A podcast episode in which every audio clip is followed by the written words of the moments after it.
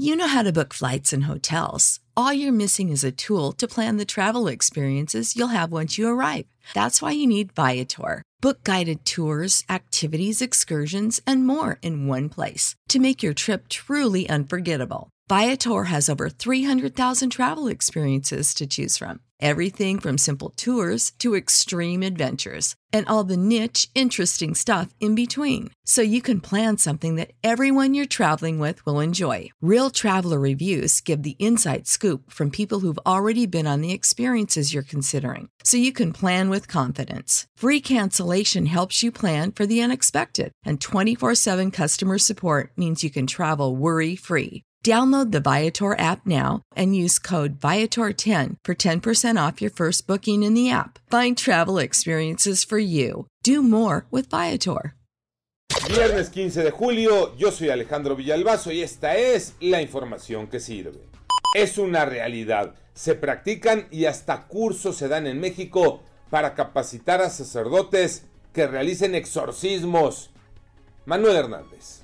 Los exorcismos solamente pueden realizarse por sacerdotes que han sido autorizados por el obispo. Antes de realizar un exorcismo, se analiza el caso y se descarta que la persona sienta, vea o escuche cosas derivado de cuestiones psicológicas o médicas. También un exorcista puede realizar hasta 30 ejercicios a la semana.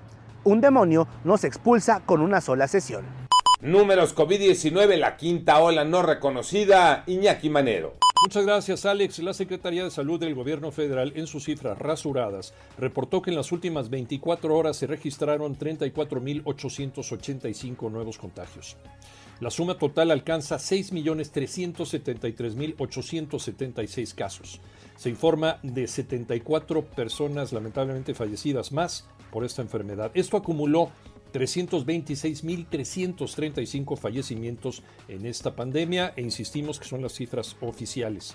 Por cierto, en el informe la Secretaría de Salud resaltó que en la semana epidemiológica 27 que contempló del 3 al 9 de julio, se registró un promedio diario de 22.988 personas contagiadas y 20 muertes por COVID-19. ¿Cuánto tiempo más tenemos que seguir esperando a que se declare la quinta ola aquí en México? A seguirse cuidando y a vacunarse. A ver cómo nos pinta el resto de la jornada 3, Tocayo Cervantes. Continúa la actividad, toda la acción de la fecha número 3 de la Liga MX este viernes con doble cartelera. Puebla, que ahora aparece como líder general tras el descalabro del Toluca 1 por 0 en el Azteca ante el América, recibe a León, mientras que Juárez de Hernán Cristante, que ha arrancado muy bien este campeonato, es de los primeros cuatro lugares, recibe en la frontera al Querétaro, los Gallos Blancos, que son el peor equipo al momento, el último de la tabla general y que no han ganado. También destaca el Atlas, que busca su primera victoria ahora en el Jalisco, recibiendo a Cruz Azul. Todo esto dentro de la jornada 3 que termina el próximo lunes, con el Pachuca siendo local. El Pachuca que también ha arrancado muy bien este campeonato. Yo soy Alejandro Villalbazo, nos escuchamos como todos los días de 6 a 10 de la mañana, 88.9 y en digital a través de iHeartRadio. Pásenla bien, muy bien donde quiera que estén.